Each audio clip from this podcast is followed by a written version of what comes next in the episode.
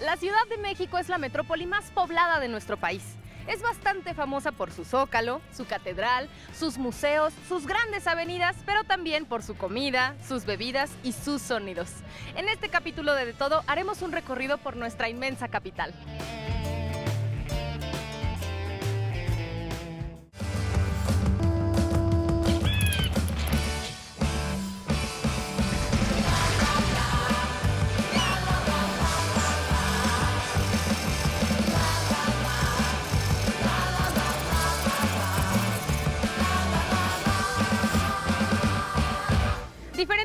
De tacos, tamales y comida exótica podemos encontrar en la Ciudad de México.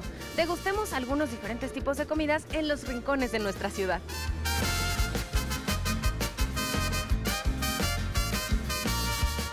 El tamal en realidad es un alimento que podemos consumir todos. Los tamales forman parte de nuestra alimentación, ¿no? En México es, Exactamente. es imposible imaginar un desayuno sin un tamal.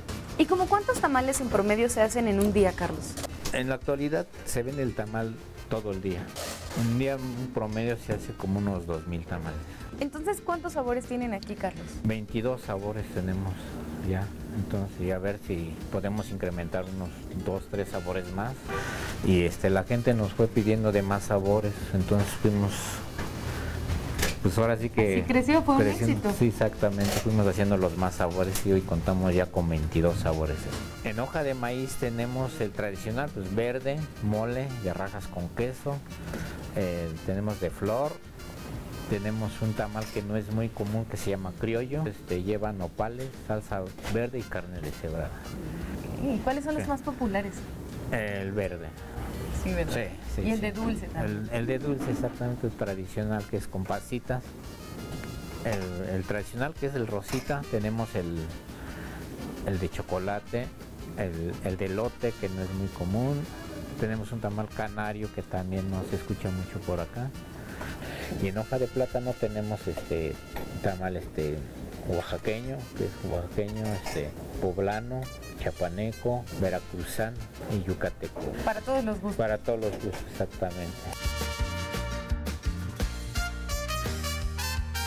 Entonces, lo primero que necesitamos es tener las hojas para los tamales bien limpias. Claro que sí, se, se desinfecta y se limpia muy muy bien la hoja para que no, no lleve nada de, de residuos sucios, ¿no? Se escurre tantito porque seca ya no se puede trabajar.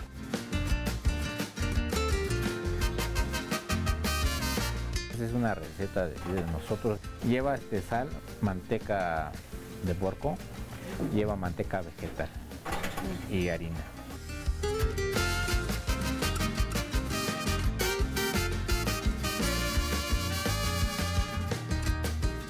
Decir, ahí él le pone tantita agua para que se revuelva bien la harina. ¿Cómo cuántos litros de agua se le agrega? Eh, 10 litros, 10 litros. 10 litros de agua ¿Y esa preparación para cuántos tamales alcanza? para 120. ¿Cómo cuánto tiempo tarda el proceso de batido? Eh, 20 minutos. Eh, ahorita él está despegando la masa en, las paredes del caso, que se le queda tantito. Pues para que se revuelva bien y se integre a la otra masa, l- la despega para que se bata bien, para que no tenga grumos la, la masa. En la consistencia eh, se ve la masa bien esponjadita, bien cremosita ya. Eh, cuando no está bien preparada tiene unos puntitos como tipo grumo, que es- quiere decir que no se batió bien la masa. Esta masa ya se va donde están envolviendo, ellos empiezan a hacer los tamales. A la masa hay que hacerle un huequito para echarle la, la salsa y el pollo. ¿La salsa y el pollo tienen que estar fríos o calientes? No, fríos, fríos. ¿Por qué? porque si la salsa estuviera caliente eh, se pierde en la masa, merma mucho la salsa, entonces tiene que estar salsa fría, fría para que se pueda manejar bien. Tiene que ser todo parejo, o sea, no pueden doblar el- la hoja al revés porque ya no saldría bien el tamal. La hoja de plátano lo tenemos que este, cocer bien bien para que se pueda trabajar y este, igual desinfectarla al último también. En cada charola meten ellos 50 tamales y este, bien acomodaditos de una forma inclinada igual para que no se les salga la salsita o la masa. Llenan la charola más o menos y de ahí ya se lleva al horno, a, a cocción ya. El tamal siempre se va a cocer a vapor, el horno es de vapor, como fuera una vaporera, nomás que esto ya es una vaporera enorme. En este horno se cuecen 800 tamales en dos horas. Y la última parte del proceso es empacar los tamales para su distribución. Exactamente, ya de aquí se van para las sucursales. Es el sistema de, de empacar, eh, son bolsas de, de 20 piezas y entonces son para todas las sucursales que tenemos. Y bueno, yo creo que el momento más esperado por todos es la venta de los tamales, que comienza como a las 7 de la mañana. Es un desayuno súper completo y un tamal con Exacto. atole, bueno, eso es Riquísimo. lo mejor. Exacto.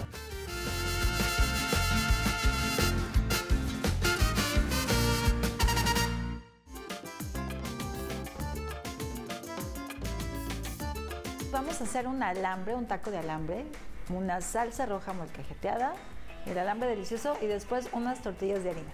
Y esta salsa me encanta porque es súper sencilla, no tienen que hacer gran cosa. Vamos a poner nuestro jitomate, el chile y el ajo.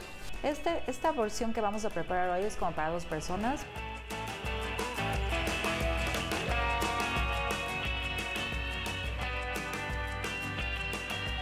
Los ingredientes para este alambre tradicional son cebolla picada, pimiento, pueden ocupar de cualquier color, a mí me gusta el verde, y también lleva tocino y carne. Y como siempre, al final su cebollita, el cilantro y ese toque de limón y una- unas rebanadas de aguacate, delicioso. Primero vamos a poner a calentar el aceite, aproximadamente unas dos cucharadas. Vamos a freír ahí un poco de cebolla. Ya que está la cebolla, agregamos el tocino. Vamos a agregar. Ya voy a agregar mis pimientos.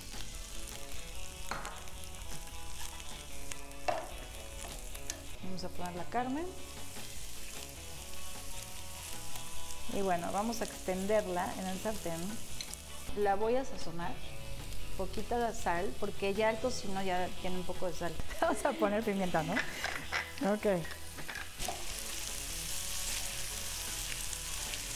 Armamos ya nuestro taco. Tenemos aquí la tortilla recién hecha. El aroma quedó increíble de esta tortilla. Vamos a poner aquí el relleno. Encima la salsa.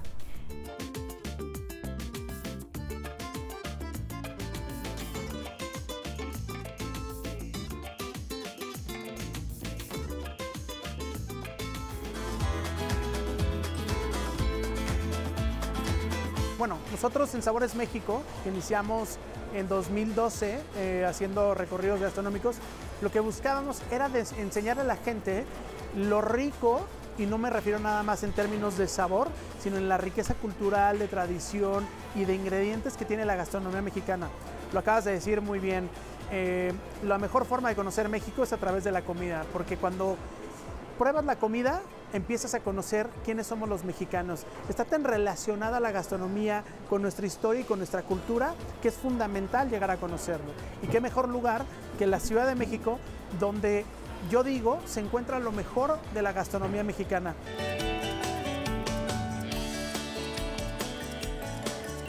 Empezó con el conejo, con los machitos de cordero, las criadillas, los sesos.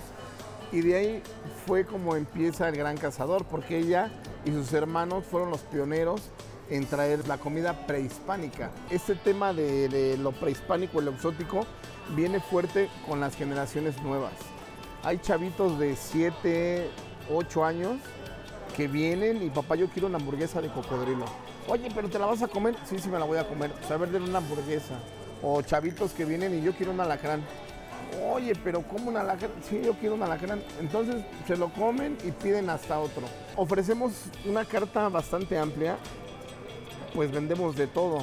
Yo te puedo decir que las hamburguesas son, yo creo que un 70% de nuestra venta y el otro 30% son los insectos.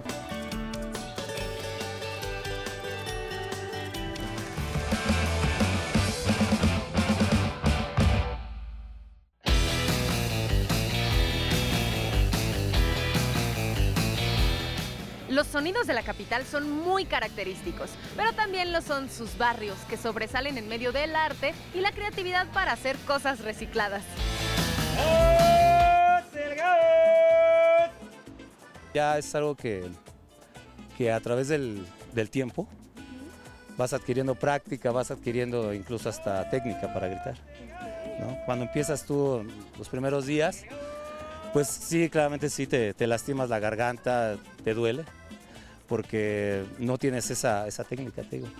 A través del tiempo aprendes por la necesidad, la misma necesidad te, te hace que, que tengas esa, esa madurez, digamos, la garganta para que ya no tengas ese, ese dolor. De hecho, ya es, digamos, como el cantante, ¿no? Como los cantantes, cada quien tiene su timbre de voz. Hay quienes gritan un poco más bajo, hay quien grita pues más fuerte. Pero ya es característica de cada persona. Cuando empiezas en esto, pues es un trabajo rudo, un trabajo pesado, pues sí te da mucha vergüenza. Pero al tiempo pues te acostumbras, ya ahora ya se te hace muy normal, ya es muy cotidiano. Ya tengo como 10 años en, esta área, en la área de lo que es la, San Rafael, la Santa María la Ribera, la Tabacalera y un poquito de, la, de aquel lado del mercado de, de Guerrero. Eh, me encanta eh, sobre todo que hay gente que encontramos de todos los niveles, de todo tipo, eh, sobre todo que habemos muchos vendedores, entonces la gente ya con un grito eh, o con la voz eh, de uno ya identifica bien quién es. Detrás de mí vienen 10 vendedores más, detrás de mí. Entonces ya la gente cuando me escucha, ah, cómpraselo a esta persona, cómpraselo a Gerardo, cómpraselo al señor Gerardo. A través del tiempo eh, va uno, la voz como que la va uno engruesando. ¿sí? Al principio como que se oye un poquito chillón, pero ya después le, le echa uno hasta falsete, se puede decir. Sí, la voz va, va engruesando, sí, yo creo que como un cantante o como cualquier otra persona. ¡Agua!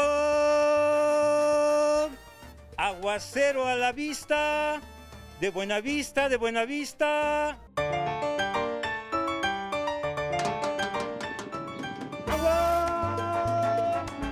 Tepito Arte acá, Teatro con Identidad hace, ha preparado una serie de proyectos eh, que forman parte de un programa.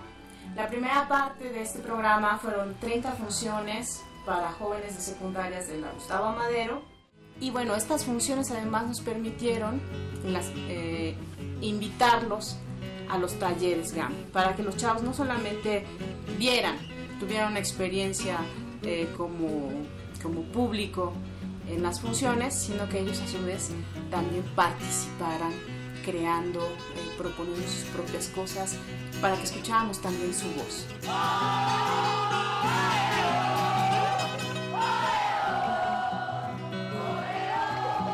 nos dedicamos a hacer teatro, nos dedicamos a hacer producción, eh, estamos trabajando mucho con los jóvenes, mucho con los niños, estamos trabajando en los barrios, en en las colonias, no buscando las maneras de entrar a la gente, que la gente vea que el, que el teatro o el arte es una manera de tener palabra, de poder discutir el país. Hicimos unos talleres muy buenos con jóvenes, aglutinamos a 200 jóvenes y a como a 70 niños, hicimos para darles voz, ¿no? Darles voz que hablen, que digan, hicimos unos talleres de, de teatro, de actividades escénicas, de música, de canto.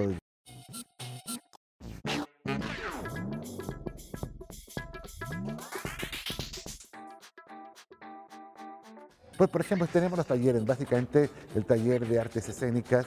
Y bueno, ahí en las artes escénicas, bueno, pues damos en- entre jazz, a- actuación, voz, y música, pues, ¿no? Entonces, eso es lo que tratamos de hacer, ¿no? Un poco sobre la idea que nos hemos hecho nosotros como compañía, ¿no? O sea, que tenga, que se baile, que se actúe, que tengas memoria histórica. Eso es lo que hacemos en el teatro. Pero lo que es fundamental es que toda la gente que nos va a ver son jóvenes de los barrios, pues, tanto de la periferia, tanto del, del- cinturón que rodea al DF, pues, ¿no? O sea, nuestro público es de los 14 a los 18 años, 19, ¿no?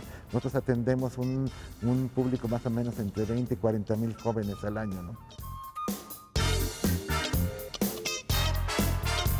Pues yo creo que les ayuda a, ver qué es posible si te juntas con el otro, si puedes romper el individualismo, puedan juntar, que puedan hacer una obra de teatro juntos, que estén ahí, pues no con todas las dificultades como jóvenes, unos que están yendo a la escuela, otros que no están yendo, otros que los papás se oponen a la actividad creativa, ¿no? Entonces, frente a esto, bueno, ellos, ellos están yendo, ¿no? Ya puedo conformar, creo que eso es fundamental, ¿no? O yo no conocía a nadie de allí, solo más que a ella, y sí los conocía de vista algunos, pero nunca les llegué a hablar.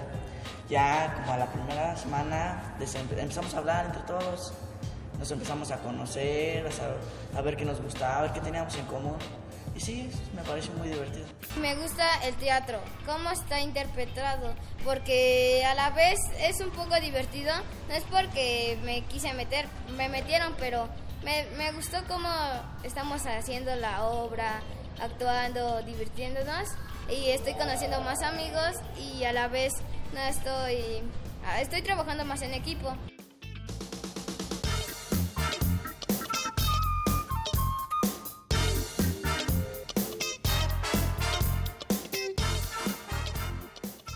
Entonces, esa manera de, tratar de entender mundos diferentes, ¿no?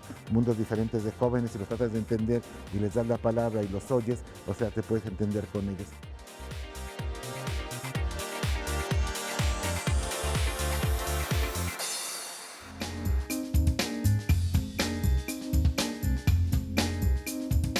Pues sí, es un proyecto que traigo desde hace dos años, trabajando las llantas, eh, reciclándolas para hacerles saber a la gente que no son basura y que podemos usarlas con macetas funcionales. Estas llantas tardan 300 años en degradarse solas en el ambiente, pero mientras tanto van haciendo infecciones, eh, mugre, hacen el ambiente que se vea feo y entonces mi función o lo de esta empresa es de que recuperarlas, recuperar el medio ambiente y también ayudar a los animales en peligro de extinción porque hacemos diferentes tipos de modelos. Lo hago para conservación de ellos y para el medio ambiente y para que la gente aprenda y vea que aparte de que fue un objeto que se hizo para una cosa, puede servir para otra cosa y seguirla usando mucho tiempo. Hacemos diferentes modelos, estas las utilizo para hacer pajaritos, estas grandes las vamos a utilizar para hacer mesas este, de centro, muy padres también, con un diseño bien padre también. Y pues son mesas que van a durar mucho tiempo también. Ya está lista, ya la trabajamos, recuperamos, limpiamos el ambiente y aquí ya la podemos montar. Está lista para un balcón, para una ventana, para lo que quieran. Y esta es una maceta que les va a durar muchísimo tiempo.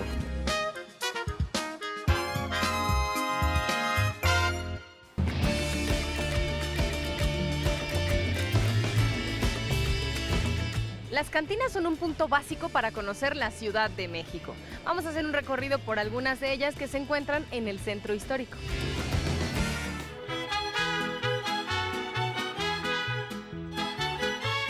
El pulque es una bebida endémica mexicana que tiene sus orígenes desde la época prehispánica. Una bebida vinculada a los dioses, que tiene de hecho que ver con las leyendas también, por ejemplo, asociada a Quetzalcoatl, una bebida que dicen muestra su lado humano, por el cual él decide desterrarse, incinerarse o inmolarse y convertirse en estrella matutina del sur, la Huizcalpantecutli. El pulque se ha considerado una bebida, digamos, energetizante, eh, prácticamente es como un complemento alimenticio. Erróneamente también se ha creído, y hay que decirlo, que le falta un grado para hacer carne. Eh, es un complemento alimenticio, tiene proteínas, minerales, vitaminas, pero eso de que le falta un grado para hacer carne, totalmente erróneo. La pulquería La Risa es una pulquería que data de 1903, antes de la revolución, de las primeras, si no incluso la primera dentro del, del centro histórico. En el Tinacal siempre a la entrada del mismo se va a tener la imagen de un santo y en el interior de la Virgen de Guadalupe precisamente. Esto para la bendición, digamos, de la bebida y que fermente bien y se dé un buen producto.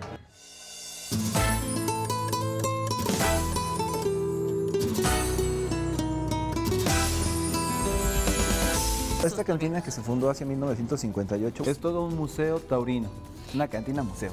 Tenemos de todo, en las vitrinas hay eh, prácticamente traje de luces, chaleco de lentejuelas, capotes, banderillas, están las peinetas, los abanicos, las castañuelas, toda la indumentaria tanto de los hombres como de las mujeres. Thank you.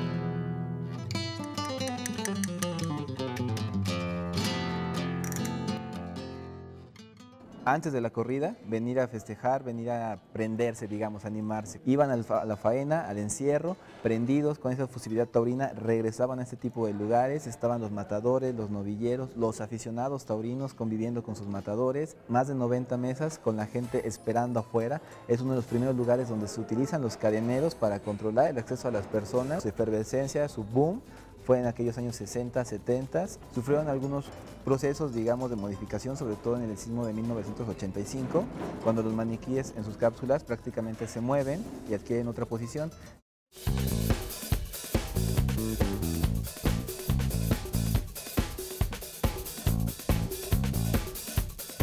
La cantina tiene más de 139 años, su año de establecimiento o de apertura es en 1874, te imaginarás que es, si no, la primera cantina de la ciudad, sí una de las primeras que abrieron en el primer cuadro de, la Ciudad de México. Eh, después se hizo una cantina de intelectuales, de periodistas, por ejemplo, Jacobo Zabludowski era muy asido, todo un romántico bohemio que solía venir a esta, a esta cantina.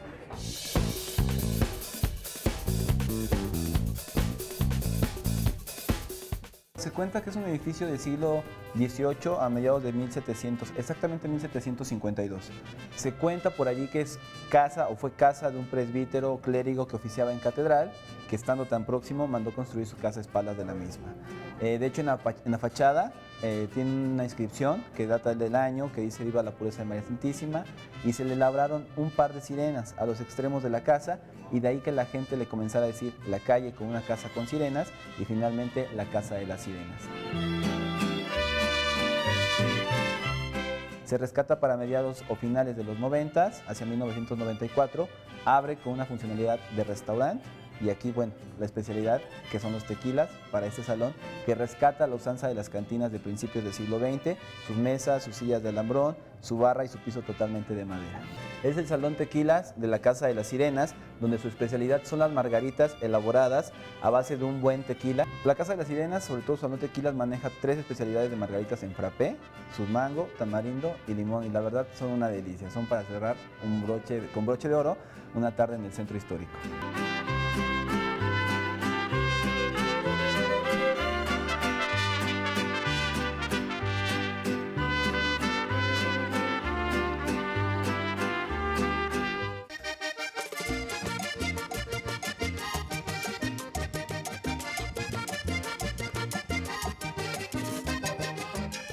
El sotol es un destilado. El proceso de destilación, cocción y fermentación es el mismo que el del mezcal.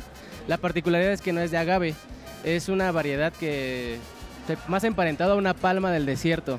Y ahora eh, se le conoce como dislirium o dislirium. Es que ahí en Chihuahua pues, lo pronuncian de otra forma, pero básicamente ese es el género al que pertenece eh, la planta del cual se procesa la bebida destilada que conocemos como sotol o que también a veces en algunas regiones, principalmente Sonora, Chihuahua, eh, abarca incluso hasta Nuevo México, Texas, Arizona, pero por denominación de origen solamente se destila en lo que es este, Chihuahua. Hay dos o tres variedades de, de sotol, pero las más importantes se dan aquí en México que es la variedad Leifolium, que es uno de los que tenemos aquí de los más eh, codiciados, por así decirlo, porque son eh, de excelente calidad, ¿eh? diferente al mezcal. Producimos una bebida típica que se hace en la región, precisamente en la zona de la costa, que se llama la tuba. La tuba es una bebida fresca, típica de la región. Es un proceso artesanal. Sube una persona a lo alto precisamente de la palma, extrae lo que es de la flor del coco, esta bebida, y de, posteriormente se prepara, la puedes disfrutar fría con cacahuate y ya hay una combinación que la llamábamos compuesta donde ya la puedes incluso tomar con fruta picada y tiene un sabor totalmente diferente.